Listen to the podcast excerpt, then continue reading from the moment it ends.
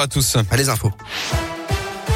Et à la une de l'actualité, ce drame dans la Loire au lycée Beauregard de Montbrison. Un élève de 17 ans s'est suicidé hier dans les toilettes de l'établissement. Le jeune homme a été retrouvé pendu.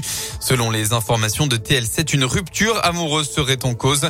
Dans un communiqué, le recteur de l'Académie de Lyon présente ses plus sincères condoléances à la famille et aux proches de la victime. Il précise qu'une cellule d'écoute sera mise en place au sein de l'établissement dès lundi matin afin d'accompagner personnels et élèves après ce drame. On reste dans la Loire avec ce grave accident tôt ce matin. Un conducteur âgé d'une trentaine d'années a perdu le contrôle de son véhicule à hauteur de la sortie numéro 15 Sorbier de l'A72 pour rejoindre Clermont-Ferrand. C'était vers 5 heures du matin. La voiture a fait plusieurs tonneaux à forte vitesse. D'après le progrès, deux hommes et une femme ont dû être désincarcérés de l'habitacle. Malheureusement, l'un des passagers est décédé. La femme et le deuxième homme ont été transportés en urgence absolue à l'hôpital. Dans le reste de l'actualité, la remise à la pompe promise par le gouvernement sera de 15 à 18 centimes par litre de carburant. C'est une annonce faite par le ministère de la Transition écologique hier soir. Une différence qui s'explique par le montant de la TVA appliquée dans les différents territoires français.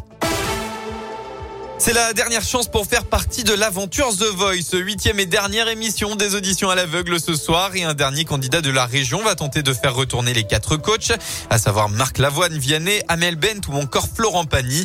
Après Léna Mer et Kevin de la Loire, c'est au tour de Yannick, originaire de Lyon, de venir performer sur la scène de The Voice. À 31 ans, il vit déjà de la musique mais espère passer un cap avec le chant.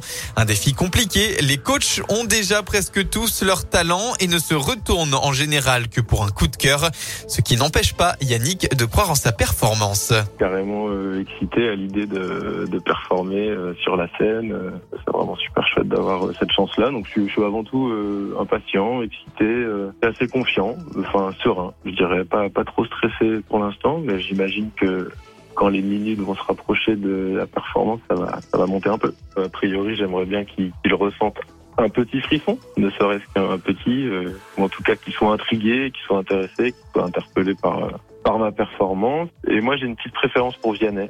Mais je serais super content que n'importe lequel d'eux se, se retourne et j'aime tous leur travail leur, leur musique. Et pour savoir si Vianney ou un autre coach s'est retourné, rendez-vous ce soir sur TF1 pour les dernières auditions à l'aveugle de The Voice à partir de 21h05. Les sports en basket championnat élite hier soir pour la chorale de Roanne qui s'est inclinée sur le parquet du monde et fait 82 à 75. Aujourd'hui, on retrouve la Coupe de France, les quarts de finale qui se déroulent en Vendée à Trélazé.